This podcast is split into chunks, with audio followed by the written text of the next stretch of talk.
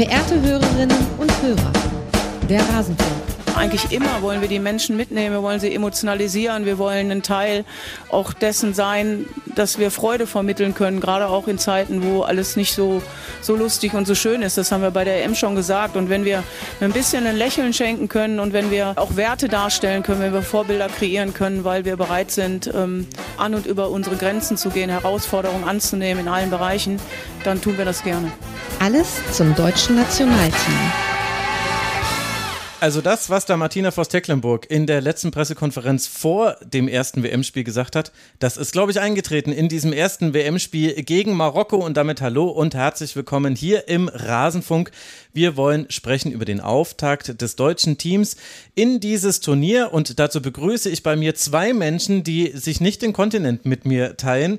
Zum einen Inka Blumsaat, sie sitzt in Sydney und ich freue mich sehr, dass sie Zeit hat, hier mitzumachen. Hallo Inka. Hallo Max, guten Abend, guten Morgen. Ich weiß auch nicht. du, wir werden äh, tatsächlich diese Folgen werden auf, äh, auf dem australischen Kontinent relativ oft gehört, habe ich jetzt in den Downloads gesehen. Also ich glaube, beides ist okay. Okay. Schön, dass du hier bist und schön, dass wir direkt aus dem Stadion zugeschaltet haben. Annika Becker. Hallo Annika. Ja, hallo ihr beiden.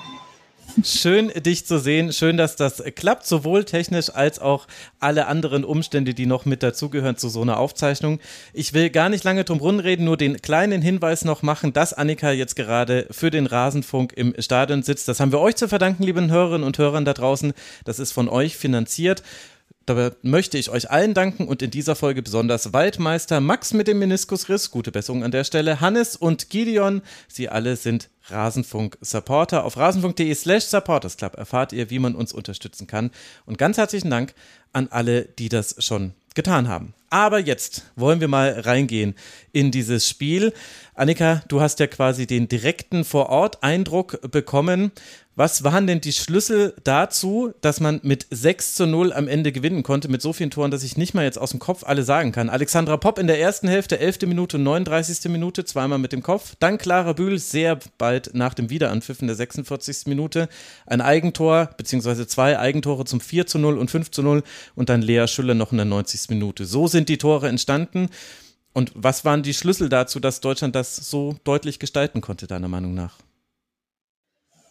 Ähm, naja, ich denke vor allem auch eine Leistungssteigerung so durch das ganze Spiel hindurch. Ähm, ich finde, man hat am Anfang schon gemerkt, dass so ein bisschen Unsicherheit da war, dass ähm, einige Pässe auch nicht so kamen, wie sie vielleicht so geplant waren. Ähm, und dann hat sich das aber im Laufe des Spiels verbessert und man hat dann auch so ja einige Fehler, die Marokko gemacht hat, ganz gut ausgenutzt, beziehungsweise auch versucht, konsequent zu bespielen. Da kommen wir wahrscheinlich später im Detail nochmal genauer dazu.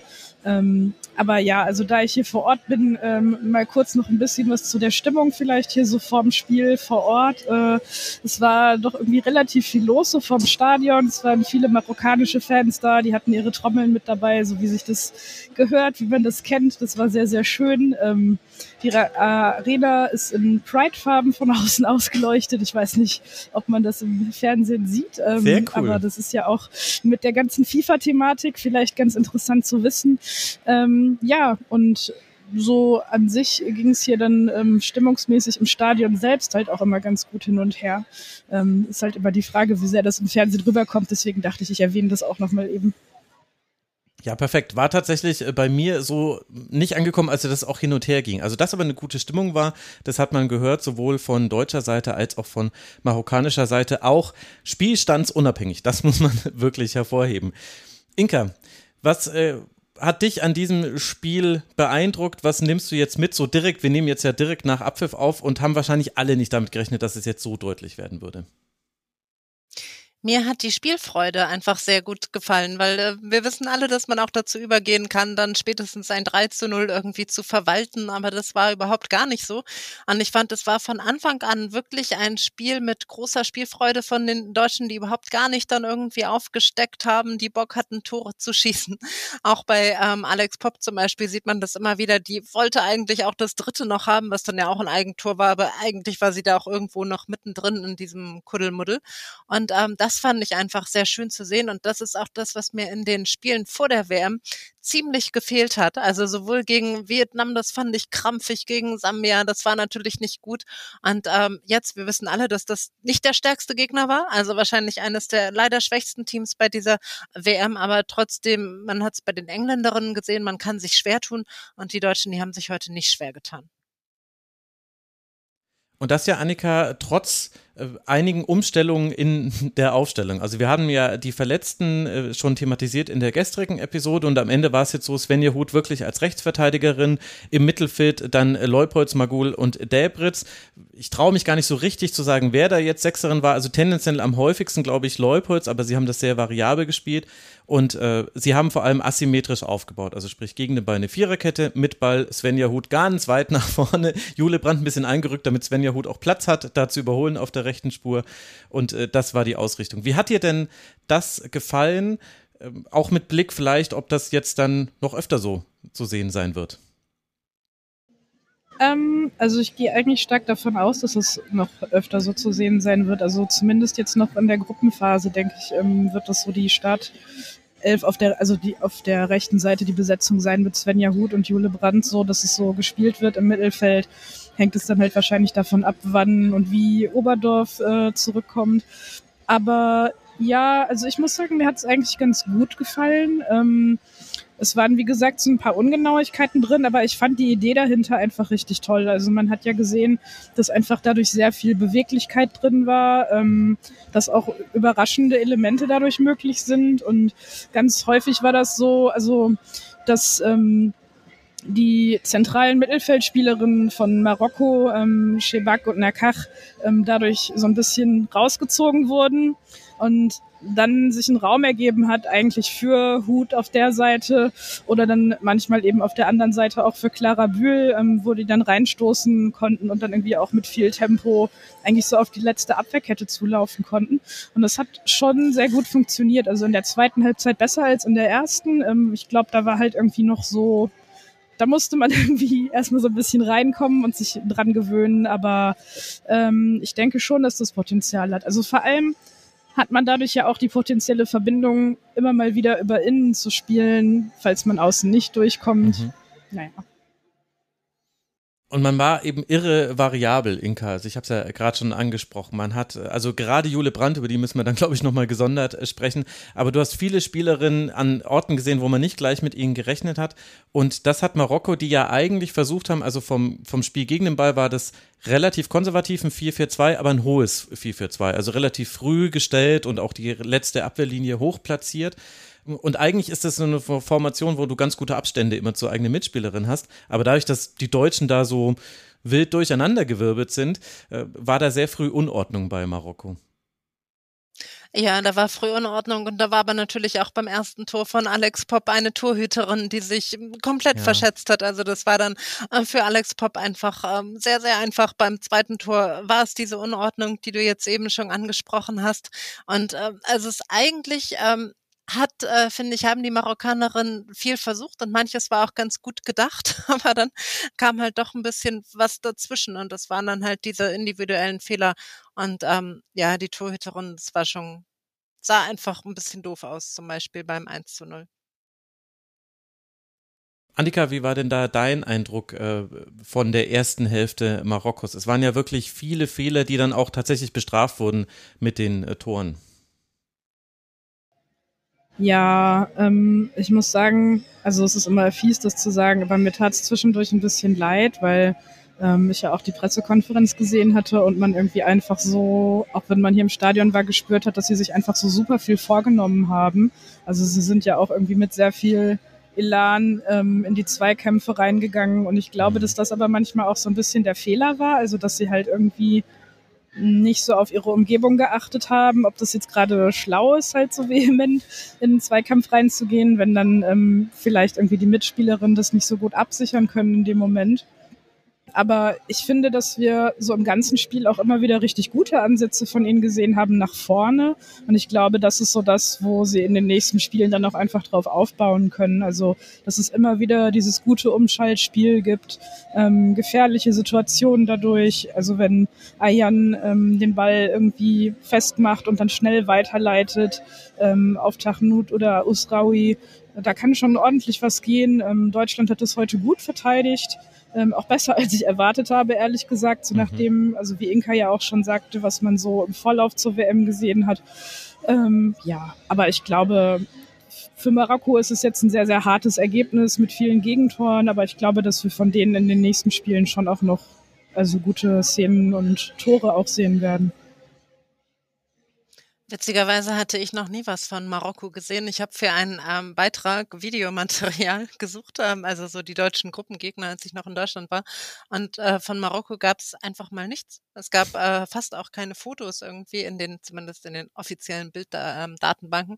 Ähm, Und deswegen hatte ich jetzt vorher keinen großen Eindruck von denen. Ich hatte ein bisschen was gelesen, aber ähm, war mir schon klar, dass es jetzt eben nicht der stärkste, wahrscheinlich auch der schwächste Gruppengegner sein wird. Und ähm, trotzdem, Annika, kann ich das nachvollziehen, äh, die waren mit viel Herz auf dem Platz und dann zwei Eigentore ist natürlich echt doof. Ja, und auch ja, die Entstehung halt vieler Chancen. Bitter. Ja.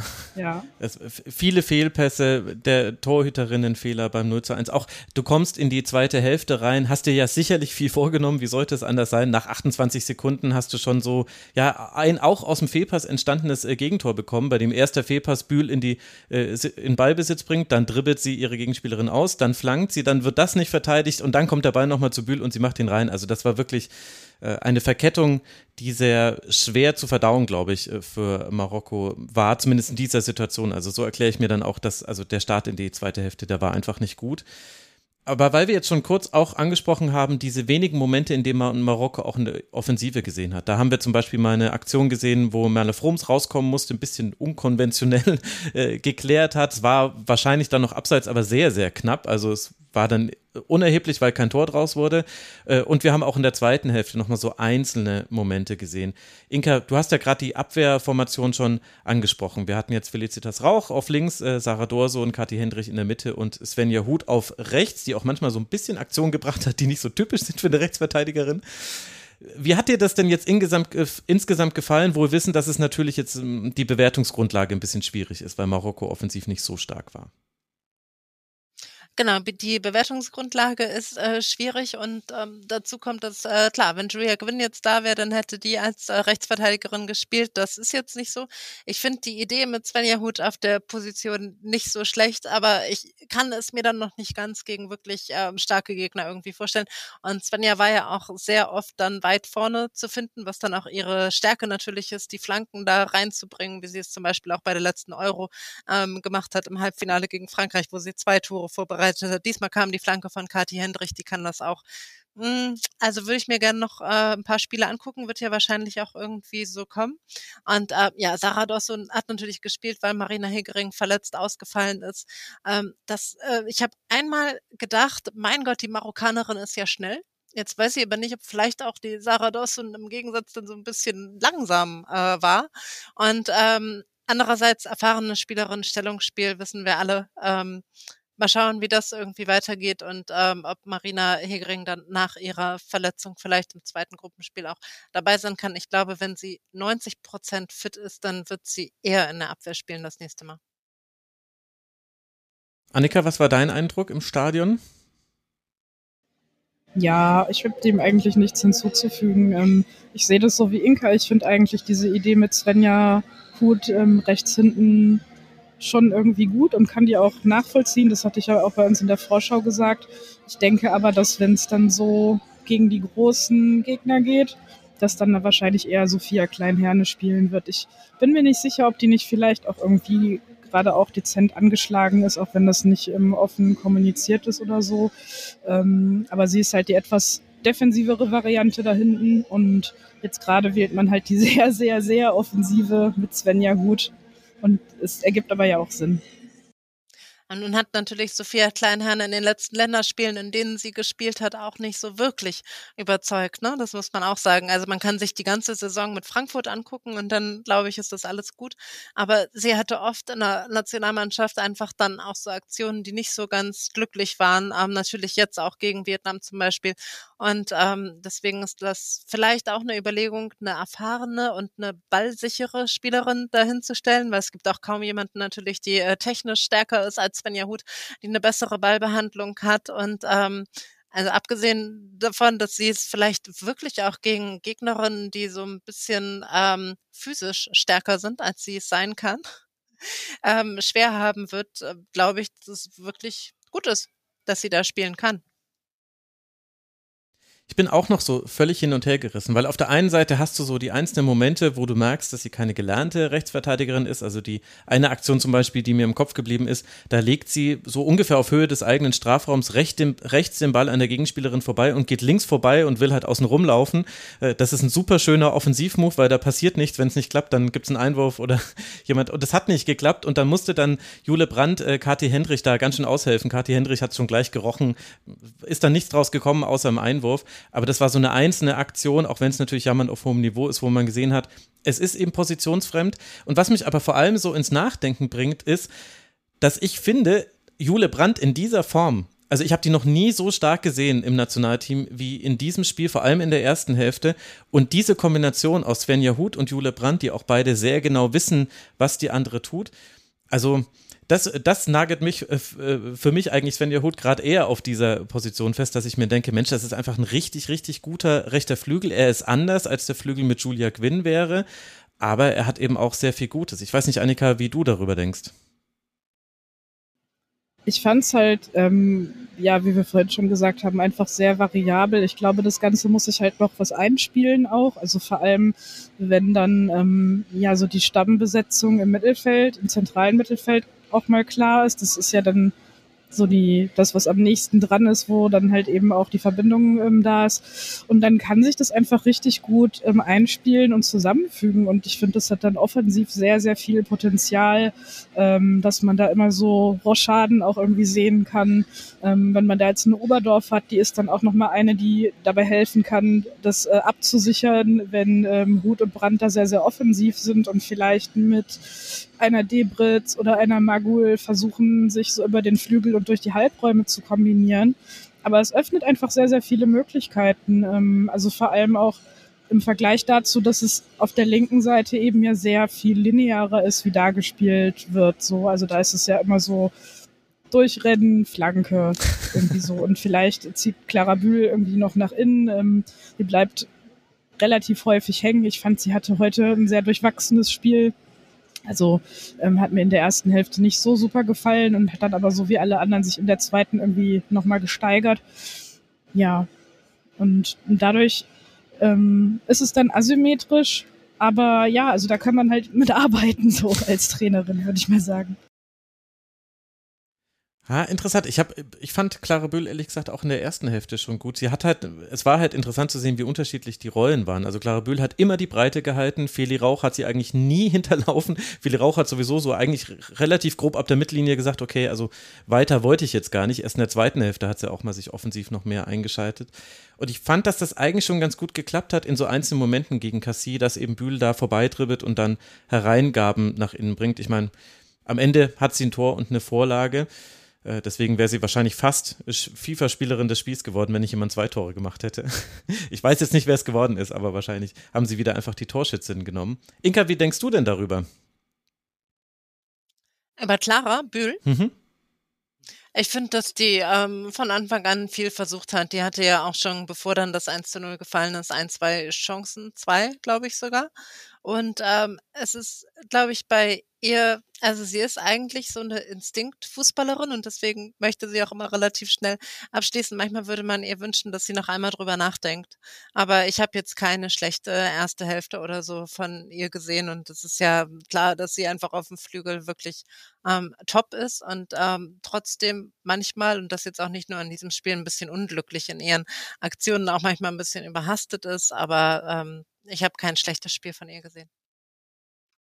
Ja, ich glaube, schlecht fand es Annika auch nicht, aber ein bisschen weniger begeistert, als es hier in der Übertragung war. Aber äh, bin ich jetzt hier alleine mit meiner absoluten Begeisterung und Faszination von Jule Brands Leistung in diesem Spiel oder äh, fandet ihr das einfach nicht mehr unterstreichenswert? Ähm, nee, also ich war überrascht, dass ähm, Jule Brandt quasi ähm, jetzt so fast aus dem Stand so eine gute Leistung ähm, gelungen ist. Bei den letzten Spielen in Wolfsburg zum Beispiel war sie nicht so gut. Da war sie auch unglücklich mit ähm, ihrer eigenen Leistung. Da hat sie einmal nach dem Spiel zum Beispiel, das war so ein 7 zu 0 gegen, ihr werdet es besser wissen, Köln oder so. Ähm, ja. Ich war im Stadion, oh Gott, das ist echt erschreckend. Ähm, und jedenfalls hat so quasi, also jetzt gefühlt und auch bei allem Respekt jeder getroffen, aber sie nicht. Und da war sie sehr unglücklich danach auf dem Spielfeld und ähm, tat einem auch echt leid. Und ich hatte das Gefühl, dass sie heute sehr bei sich einfach war. Und ähm, dass sie heute das Selbstvertrauen hatte, Dinge zu machen und dass sie heute äh, daran geglaubt hat, eben, was sie alles leisten kann für sich, aber auch für diese Mannschaft und dass sie eine Ausnahmespielerin ist und einfach ein wahnsinnig großes Talent ist, ja klar. Ich habe sie auch sehr, sehr positiv gesehen. Also vor allem, wie sie sich bewegt hat die ganze Zeit. Also sie ist ja ständig rotiert, nach vorne, nach hinten, eingerückt, wieder die Breite gegeben und das ging halt immer so hin und her und man konnte das halt irgendwie hier, als sie auf unserer Seite war, auch sehr, sehr gut beobachten, ähm, dass sie sich halt wirklich immer am Rest orientiert hat und eigentlich auch wirklich fast komplett immer anspielbar war ähm, oder halt kurz davor anspielbar zu sein oder geschickt werden zu können. Also das war schon echt krass und da fand ich halt irgendwie auch, also ich war ähnlich wie du, Max, sehr, sehr begeistert und ich hatte dann halt hier in meiner Reihe hier so den äh, Kontrast, weil ich glaube, die Leute um mich herum waren jetzt irgendwie eher nicht so begeistert und so, hm, ja, okay. Ähm, also da gehen die Meinungen anscheinend auseinander. Aber es liegt vielleicht auch daran, ähm, dass nicht alles, was sie gut gemacht hat, ähm, immer so offensichtlich ist, weil nicht, also der Ball ja dann nicht immer sofort zu ihr gekommen ist, sondern eigentlich andersrum gespielt wurde. Mhm. Ähm, aber trotzdem hat sie halt die Möglichkeit gegeben, Spielerinnen auf sich gezogen, dadurch Wege frei gemacht und so. Und das ist dann vielleicht nicht so offensichtlich immer. Ja, und sie hatte eben so viele Aktionen, äh, die ja, vielleicht manchmal sogar auch Defensivaktionen waren oder defensiv gedachte Aktionen. Also ich meine, Deutschland hatte sehr viel Ballbesitz, deswegen will ich es jetzt nicht als gegen den Ball bezeichnen, aber das hat mir wirklich sehr gut gefallen. Also sie hatte ja auch einfach äh, Pässe, die sie von der Sechs ausgespielt hat. Sie war im linken Halbraum, sie war im rechten Halbraum, dann war sie wieder auf dem Flügel. Äh, in der zweiten Hälfte hat sie ja dann viel mehr auf links gespielt, also letztlich war sie Flügelspielerin rechts und links jetzt über 90 Minuten gesehen. Also wirklich ähm, eine sehr komplette Leistung, fand ich. Äh, aber gut, wir können ja, wir wissen ja noch nicht, wie jetzt andere dieses Spiel besprochen haben werden. Bin ich mal gespannt, ob andere das äh, kritischer sehen, so wie du es ja schon wahrgenommen hast.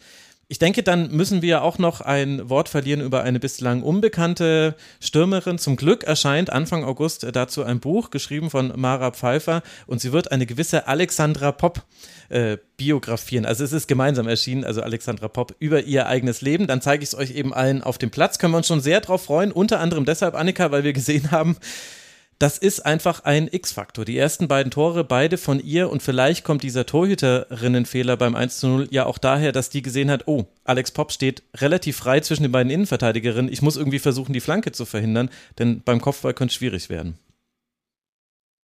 Ja, auf jeden Fall. Und äh, wenn wir schon dabei sind, für mich persönlich ist Mara auch ein X-Faktor. ja, Deswegen stimmt. freut mich das sehr mit dem Buch, äh, dass das auch bald rauskommt. Nee, ähm, Ach, ähm, Alexandra Popp war heute wieder absolut super. Also ähm, die ist sowas von in Form. Ich glaube, da muss man sich dreimal auf Holz geklopft, wenn keine Verletzungen passieren, keine Gedanken machen bei diesem Turnier, dass die ihre Tore machen wird oder ähm, ja, auf jeden Fall alle Abwehrreihen sehr, sehr stark beschäftigen wird, mit denen sie es da zu tun äh, bekommt. Und dann äh, später, als Lea Schüller eingewechselt wurde, ist sie zwischenzeitlich ja eher so auf die Zehnerposition von Nina Magul gerutscht und die war dann äh, ausgewechselt worden auch.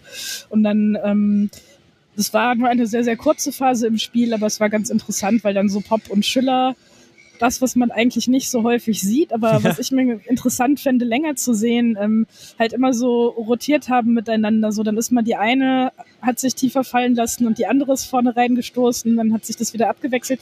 Das fand ich sehr, sehr interessant. Also das fände ich tatsächlich sehr spannend, das einfach mal ja, über eine ganze Halbzeit zu sehen oder so. Ist jetzt natürlich eine WM nicht gerade der Ort, um sowas einfach mal auszuprobieren, nur weil Annika das sehen möchte. Nee, aber fand ich sehr, sehr cool. Ja, und ich meine, diese Kopfballhaltung beim 2 äh, zu 0, es wurde dann, das äh, konntest, das hast du leider verpasst, Annika. Weiteres Highlight, äh, das wurde in der Halbzeit danach gestellt von Katrin Lehmann, die hat versucht, quasi zu erklären, wie dieser Kopfball zustande kam. Es war einfach ein ganz fantastischer Abschluss und ja auch, Inka, das hat ja das Spiel auch geöffnet und das zeigt ja, welche Rolle Alexandra Popp spielt. Welchen Eindruck hast du denn von ihr und ihrer ähm, ja, Bedeutung für die Mannschaft fast so einfach. Wir wissen ja alle, sie hat eine große Bedeutung. Aber wie blickst du auf sie? Du hast sie ja auch begleitet. Also erstmal habe ich nicht genau gesehen, wie dieses zweite Tor von ihr da reingegangen ist, ob es jetzt das Ohr war oder also wie sie da irgendwie reingewurstelt hat, aber es ist natürlich ein typisches Tor für sie und also sie hat einfach diese Kopfballstärke, aber natürlich auch die Durchsetzungskraft und also man muss ja sagen, dass das jetzt für sie seit äh, einem guten Jahr einfach wie ein Märchen läuft. Und ähm, also es freut mich sehr für sie, einfach weil sie so viele Rückschläge hatte, Verletzungen und natürlich als äh, ja die die schwere Knorpelverletzung mit dem Knie fast ein Jahr ausgefallen, dann vor der Euro Corona, hm, dann aber auch noch wieder dieser bittere Rückschlag bei der Euro und ähm, ich meine, jetzt ist sie in ihrer gefühlt hundertsten Bundesliga-Saison gerade Torschützenkönigin zum ersten Mal mhm. geworden. Und dass sie jetzt so in eine Weltmeisterschaft startet und all diese Erwartungen erfüllt, ist zum einen sehr schön. Zum anderen finde ich es auch manchmal so ein bisschen bitter, das würde sie selbst nie so sagen, aber dass sie im Grunde jahrelang auf der vielleicht falschen Position gespielt hat. Also natürlich war sie im Mittelfeld auch wertvoll, natürlich hat sie da auch viel abgefangen und natürlich gab es zu der Zeit keine so eine Spielerin wie Lena Oberdorf zum Beispiel, die da jetzt normalerweise den ne, mhm. Abräumerin ist. Aber trotzdem denke ich, wenn man das jetzt sieht, was hätte die in der Zeit, wo sie da im Mittelfeld rumgepflügt ist, irgendwie auch alles noch für Tore erzielen äh, können und äh, womit sie natürlich der Mannschaft geholfen hätte, zum einen und zum anderen auch für sich selbst aus einer tollen Karriere noch mehr gemacht hätte. Ähm, aber natürlich ist sie seit der Euro ist sie ja eigentlich eine Lichtgestalt geworden. Mhm. Deswegen. Und ähm, da sie trotzdem immer noch genauso ist, wie sie vor zehn Jahren war, als sie noch im Tierpark gearbeitet hat, gönnen wir ihr das alles sehr. Mhm. Und äh, werden dann alle das äh, Buch äh, dann dazu kaufen und lesen, das sie gemeinsam mit Mare geschrieben hat. Das hat jetzt ein ganz gutes Timing, dünkt mir zumindest so ein bisschen. Dann lass doch noch mal über dieses Dreier-Mittelfeld sprechen. Auch wenn wir natürlich vermuten können, wenn Leber, Lena Oberdorf wieder fit ist, dann werden wir nicht alle drei gleichzeitig wieder, zumindest in dieser Konstellation sehen. Äh, Melanie Leupolz, Sarah Debritz und Lina Magul. Annika, da haben wir ja auch in der Vorschau schon äh, drüber gesprochen und war ja auch eines der Themen jetzt vor diesem Spiel. Was für Erkenntnisse hast du denn über die drei gewonnen? Mm, also im Spielaufbau hat mir das eigentlich ziemlich gut gefallen. Es war so, dass ähm, ja, das auch sehr beweglich war. Ähm, ich glaube, da war es halt wirklich auch so, dass ähm, in der ersten Halbzeit alle sich so ein bisschen aneinander gewöhnen mussten irgendwie, wie sie das jetzt genau spielen oder ähm, mhm. wer hinten absichert ähm, und wer jetzt gerade nach vorne geht. Also dass Magul halt irgendwie eher am offensivsten orientiert ist von allen, ist klar, aber so Leupolz und Debritz ähm, hatte ich so den Eindruck, die mussten sich da schon das ein oder andere Mal nochmal so ein bisschen gegenseitig ähm, sortieren ähm, und haben sich dann da auch immer so Zeichen gegeben, wer jetzt gerade wohin soll. Ähm, und das lief dann aber ab einem gewissen Zeitpunkt definitiv besser. Und ich finde wirklich so rein, was das Spielerische nach vorne angeht, was den Spielaufbau angeht, hat das sehr, sehr viel Potenzial. Also ich meine, es ist für die beiden eigentlich fast schon schade, dass es so eine super talentierte Spielerin wie Lena Oberdorf gibt, weil man könnte es auch so spielen lassen. Ähm, Lena Oberdorf ist natürlich dann defensiv nochmal eine andere Hausnummer, ähm, gerade so, was dann die Zweikämpfe angeht. Aber ja, also ähm, das war schon sehr, sehr gut, fand ich. Inka? Ja, auch das äh, natürlich äh, wartet dann auf eine echte Bewährungsprobe oder wie Annika eben schon gesagt hat, auch nicht, weil Lena Oberdorf dann ähm, wieder spielt. Weil, also Spielaufbau würde ich auch sagen, war jetzt solide, aber ist mir auch nichts irgendwie aufgefallen. Und ähm, ja, gegen ähm, den, also so richtig ähm, das Defensive kann ich da jetzt heute nicht beurteilen. Ich fand es eigentlich unauffällig. Bei Lena Margul hat man wieder gesehen, was sie für ein ähm, Spielverständnis einfach auch hat, als sie einen Ball ähm, durchgelassen hat, was dann mhm. trotzdem abseits war. Aber einfach in dem Moment noch darüber nachzudenken, ich berühre den jetzt nicht, weil ich stehe ja hier im Abseits. Das gelingt nicht allen, egal ob Männern oder Frauen.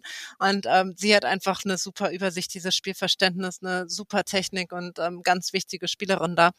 Und ähm, das andere kann ich nach diesem einen Spiel und dann ja auch den Umstellungen. Wann, wann hat äh, sie gewechselt? Irgendwie kurz nach der 60. oder so. Auch genau. nicht so richtig gut beurteilen.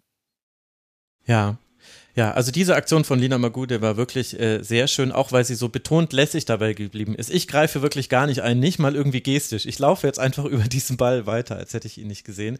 Das war schade, dass das kein Tor war, beziehungsweise es war ein Tor, aber aus Abseitssituationen heraus. Gerade über Lina Magul haben wir aber so ein bisschen so ein Fragezeichen gehabt, Annika, vor der WM. Klar, ist jetzt auch erst ein Spiel, aber hat sie dich jetzt wieder mehr überzeugt? Wir haben ja über ihre aktuelle Form gesprochen in der Vorschau noch. Ähm, ja, also ich fand, sie wirkte jetzt auf jeden Fall ausgeruhter und frischer, als ich sie so vom Saisonende ähm, in Erinnerung hatte. Ähm, ja, und ansonsten finde ich, ist es bei ihr halt auch irgendwie manchmal sehr tagesformabhängig und heute hatte sie halt definitiv einen sehr, sehr guten Tag. Ähm, da passte dann irgendwie alles zusammen. Und genau, da lasse ich mich jetzt einfach mal überraschen, wie es weitergeht. Das äh, scheint sich so zu ziehen. Und dann weiß ich nicht, ob wir noch über äh, Kati Hendrich sprechen müssen. Sarah Dosen haben wir vorhin schon kurz angesprochen. Da vielleicht noch der kurze Hinweis. Bei der einen Aktion, da hatte sie einen Fehlpass, da hatte sie Glück, dass das ein Abseitstor der Marokkanerin war. Sonst wäre das deren erster WM-Treffer gewesen. Äh, und dann aber noch äh, Kati Hendrich. Die hatte zwei Aktionen in der gegnerischen Hälfte. Das eine war ein Fehlpass und das andere war ein Assist zum 2 zu 0 war das dann, bei dem sie ja auch vorne geblieben ist und wo man vielleicht so ein bisschen sehen konnte, Inka, dass äh, zum Offensivkonzept der Deutschen in dem Spiel auch dazu gehört hat, äh, hohes Pressing, nach Ballverlusten sofort wieder draufgehen, hat natürlich auch außerordentlich gut funktioniert jetzt in dem Spiel, aber eigentlich viele Dinge, die uns Martina Voss-Tecklenburg immer wieder erzählt, dass sie sehen will, jetzt haben wir sie auch mal gesehen. Äh, jetzt haben wir sie gesehen und im Grunde durchgängig und von Anfang an, weil auch die, die dann noch reingekommen sind, wirklich mhm. motiviert waren. Ich glaube, das ist auch normal, ne? Wenn man bei einer Weltmeisterschaft eingewechselt wird, dann spult man das nicht irgendwie so runter, sondern will dann auch einfach auf sich aufmerksam machen. Bei Kathi Hendrich ist mir jetzt äh, eigentlich nicht so äh, viel aufgefallen, außer dass sich äh, überschwänglich alle für ihre Flanke zum 1 zu 0 bedankt haben und ihr den Kopf getätschelt haben. Ja. Ähm, das hat sie auch schön gemacht, aber das war jetzt auch nicht die schwerste Aktion in ihrer ähm, sehr, sehr langen Fußballkarriere den Ball da so reinzubringen. Deswegen, ich glaube, alles gut mit Katrin Hendrich, ähm, ja, mal ein Fehlpass in der Offensive, defensiv nicht so richtig geprüft, aber ähm, ist ja klar, dass sie da unangefochten ist und ähm, du hast jetzt Sarah Dawson eben erwähnt. Ähm, äh, klar, wenn Marina Hingering, ich habe es gesagt, ich glaube wirklich, es reicht, wenn die zu 90 Prozent fit ist, dann wird die Bundestrainerin auf sie vertrauen. Das ist offenbar im Moment noch nicht der Fall und man muss ja auch sagen, dass auch Marina äh, keine konstante Saison wieder mal spielen konnte, weil sie halt auch oft verletzt war mit verschiedenen Dingen. Letztes Jahr vor der Euro haben viele gesagt, wieso fährt die denn da jetzt eigentlich mit? Da hatte sie nun wirklich so gut wie gar kein Spiel gemacht, außer noch am Ende für die zweite Mannschaft von Bayern München. Und dann hat die eine Top-Euro gespielt mit äh, Spielerin des Spiels in einem Match und also wirklich alles da weggeräumt. Deswegen ähm, ja, hat, glaube ich, Martina Voss-Tecklenburg großes Vertrauen in Marina Hegering und ähm, wenn die dann zurückkommt, dann wird sie an der Seite von Katrin Hendrichter sicherlich spielen. Ich habe allerdings am, wann war denn das? Man verliert hier wirklich so ein bisschen Raum, Zeit und so weiter. Ich war am Dienstag im äh, Deutschen Mannschaftshotel, da habe ich länger mit Marina gesprochen und ähm, geht dir gut. Ich habe jetzt aber keine Infos dazu, wie schwer diese Verletzung jetzt ist und ob da ähm, Aussicht besteht, dass sie dann im nächsten Spiel, was ja aber auch immerhin erst in sechs Tagen ist, also mhm. jetzt eine mhm. ganz luxuriöse Pause nochmal dazwischen, ähm, da würde ich jetzt doch mal denken, dass sie dann da irgendwie mitmachen kann könnte ja auch äh, vom äh, Gegner dann noch ein bisschen körperlicher werden als äh, gegen Marokko und da würde das gut passen.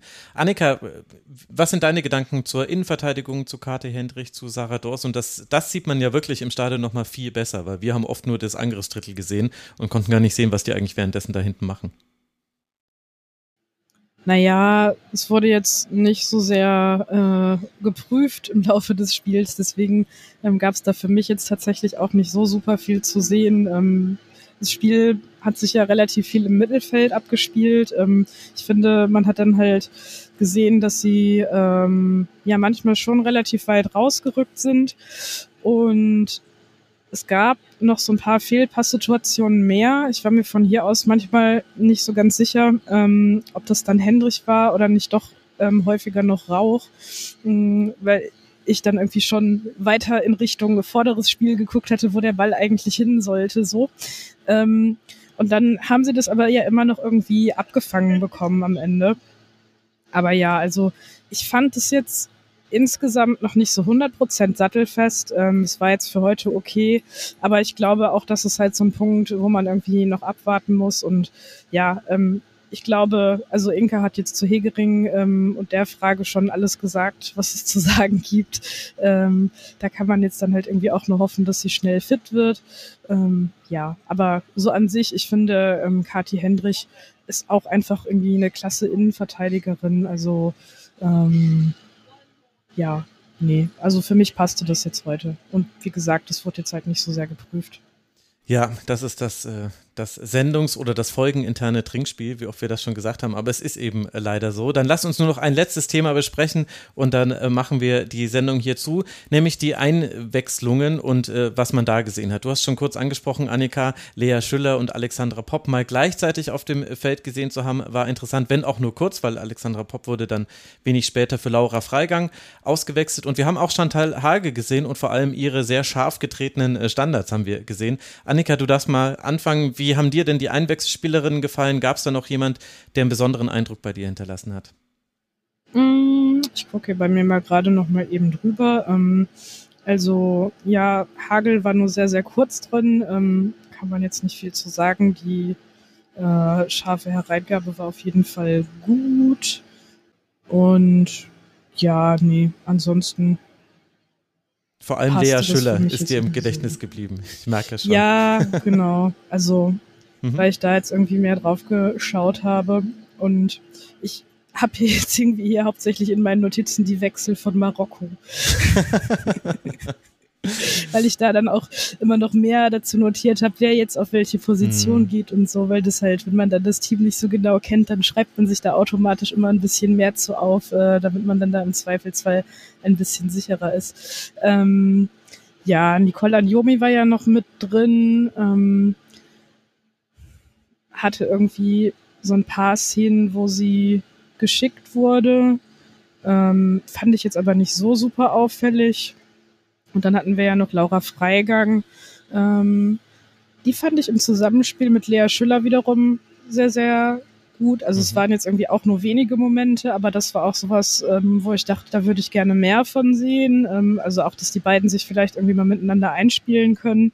Ähm, da könnte halt viel draus entstehen, weil ich habe so den Eindruck, dass beide irgendwie ein ähnliches ähm, Gefühl dafür haben, wie so ein Angriff auszusehen hat und ähm, dass da irgendwie so ein grundsätzliches Verständnis voneinander da ist, ähm, wo man irgendwie von profitieren könnte. Aber dadurch, dass die beiden jetzt halt nicht so häufig miteinander auf dem Platz Platz stehen und wenn dann vor allem halt nicht lange, ist es jetzt natürlich nicht so richtig eingespielt. Aber das war doch so das, ähm, was mir mehr aufgefallen ist. Mhm. Inka, hast du noch Gedanken zu den Einwechselspielerinnen?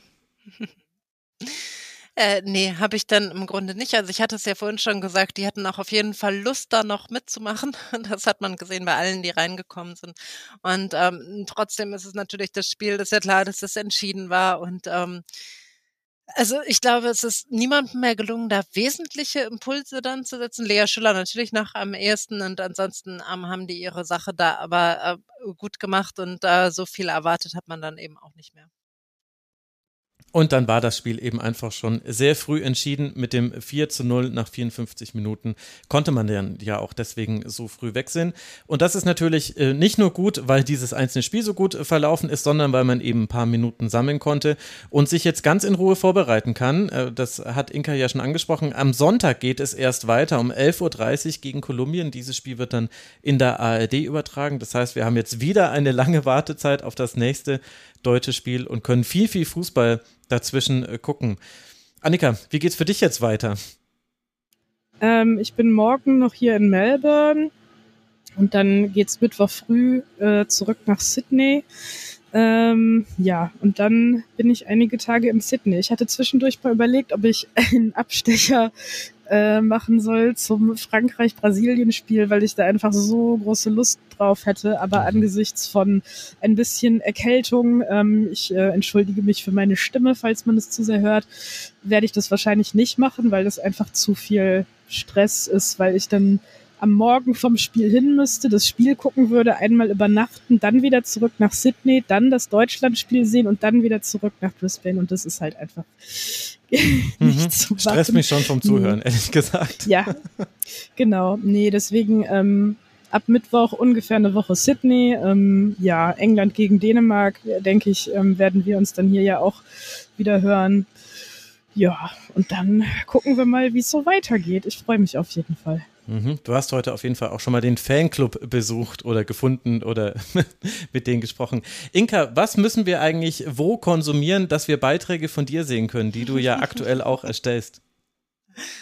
Ja, äh, also erstmal, ich war gestern im Stadion bei Frankreich gegen Jamaika, ähm, um das mm. noch kurz zu erwähnen. Und wie war ähm, das Wetter damit so? zum ersten Mal jetzt ähm, dort, wo ich stand, sehr gut. Okay. nee, ich hatte wirklich, äh, ich hatte wirklich Glück. Ich habe das schon gesehen, wie es auf dem Feld war. So war es jetzt nicht. Und ähm, das war damit das erste Mal, dass ich jetzt in Australien im Stadion war. Ähm, fand das Stadion eigentlich äh, auf jeden Fall ganz gut ähm, war überrascht, dass viele Leute echt sehr spät gekommen sind. Ähm, ich war allerdings auch sehr spät mitsamt Kameramann, ähm, kleine logistische Probleme.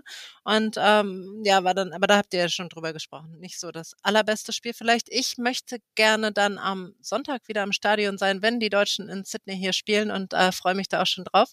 Und ansonsten arbeite ich hier ja ähm, ausnahmsweise nicht für die ARD, ähm, wo ich aber nach dieser WM wieder sein werde und mich auch schon ähm, freue. Aber hier ist jetzt auch sehr schön. Ich bin hier für eine Produktionsfirma, die ähm, also wir machen hier Beiträge, die an alle Rechteinhaber weltweit gehen und ähm, man kann also Beiträge zum Beispiel in der BBC sehen, wie mir jetzt gesagt wurde, habe ich ein ah. Foto gemailt bekommen oder auch anderswo und es ist ähm, eine neue Erfahrung und ähm, sehr interessant sehr viel Arbeit auch und trotzdem bleibt noch ähm, die Möglichkeit, auch was von der sehr schönen Stadt Sydney und der Umgebung zu sehen. Das klingt äh, ganz fantastisch, Inka. Und äh, das einzige Manko jetzt dieser Aufzeichnung war, dass uns doch keine Möwe besucht hat. Annika hat mir noch vor der Aufnahme erzählt und auch ein Bild geschickt. Sehr, sehr viele Möwen rund um das Stadion, aber keine hat sich bis zu dir herangetraut. Vielleicht das nächste Mal darfst du doch die Cracker hochhalten. Ich kann dir gleich noch ein Video schicken. Nein, aber es war zwischendurch einmal sehr, sehr knapp. Das war, als ich so nach äh, oben geguckt habe, falls ihr das gesehen habt. Aber zum Glück äh, kein richtiger Besuch. Sehr gut. Also es ist alles gut gegangen. Ich danke euch beiden sehr. Ich äh, wünsche euch einen wunderbaren Abend und den Hörerinnen und Hörern einen schönen Tag, wenn sie das hier hören. Annika Becker und Inka Blumensaat, äh, danke, dass ihr zwei mit dabei wart hier im Rasenfunk. Ähm, dir vielen Dank. War auf jeden Fall schön und viele Grüße nach München. Ich habe, äh, ach nee, in München ist das Wetter wahrscheinlich besser, ne? Weil in Hamburg sind mittlerweile hier irgendwie ähnliche Temperaturen tagsüber 19 Grad. Nee, hier ist es weiter warm, auch wenn jetzt dann äh, der Regen kommen soll. Also jetzt äh, kühlt es dann vielleicht auch mal hier ab. Also danke euch beiden. Annika, dir auch gute Besserung. Und euch, lieben Hörerinnen und Hörern, herzlichen Dank für eure Unterstützung, ohne die das hier nicht möglich wäre, was wir hier tun. Es geht heute noch weiter. Es wird heute natürlich auch noch eine Sendung zu den anderen beiden Spielen geben. Zu Italien gegen Argentinien und zu Brasilien gegen Panama. So wie ihr es gewohnt seid und so wie es aber neu ist im Rasenfunk Nationalteams Feed, den ihr auch sehr gerne bewerten könnt auf den Podcast-Plattformen eurer Wahl, damit der sichtbar wird. Herzlichen Dank, dass ihr mit dabei wart, liebe Hörerinnen und Hörer. Bis bald, bleibt gesund. Ciao. Das war der Rasenfunk. Wir geben nun zurück in die angeschlossenen Funkhäuser.